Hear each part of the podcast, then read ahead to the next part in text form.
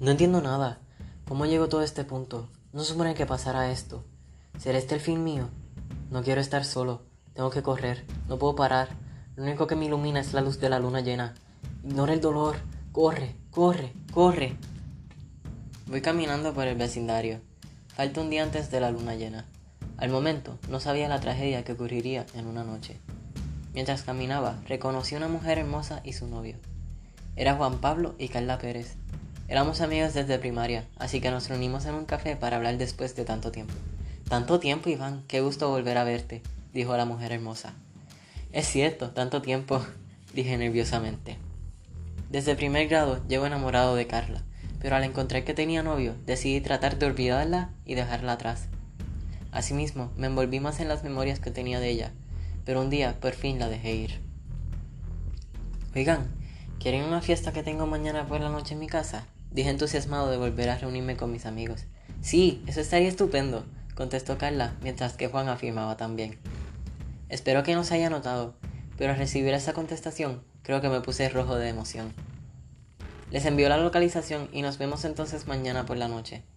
Qué bueno que nos hayamos vuelto a reunir, dije con toda honestidad, con confianza de que mi sueño se haga realidad. Llegué a mi casa de buen humor. Mi casa no era nada especial, un cuarto pequeño, una sala con pocos muebles, una cocina básica, un solo baño y un sótano. Me tomé una siesta de como dos horas y al levantarme empecé a recoger para preparar las cosas. ¡Qué emoción! Mis amigos viejos vendrían a la fiesta y tal vez después pueda lograr lo que he deseado desde primaria. Ya es 30 de octubre del 2020, día de la fiesta. Todas las cosas están preparadas en la casa. Ahora me falta ir al supermercado para comprar las bebidas. Seguía feliz porque Carly iría a la fiesta. También iría Juan, pero quiero clausura, así que decido decirle cómo me siento esta noche. Sé que tiene novio, y no espero que seamos algo, pero por lo menos quiero que sepa que la he amado desde que la vi. Son las 8 de la noche, y la fiesta ya está en pie. Amigos de la universidad, del trabajo y miembros de la familia ya habían llegado. Sin embargo, no ha llegado la persona que esperaba. La esperaba desde primer grado, y ya estoy harto de esconder lo que siento. Carly y Juan llegaron tarde, pero llegaron. Ya todos habían ido, pero decidí seguir la fiesta con nosotros tres. Bebimos hasta emborracharnos y nos reímos como nunca. Marcó la medianoche y al fin decidí decirlo todo. Carla, llevo enamorado de ti desde primer grado y quiero estar contigo por el resto de mi vida. Sé que estás con Juan, pero quiero que lo sepas, dije, desahogándome. Ambos me miraron raro y quisieron irse. Les supliqué que se quedaran, que lo que dije no haya cambiado la relación entre nosotros. No me hicieron caso, así que tuve que usar mi última opción.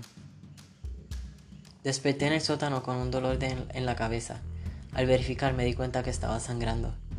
Lo último que recuerdo era que Juan estaba enfadado por mi confesión hacia Carla. Tenía miedo, no sé lo que ocurrió.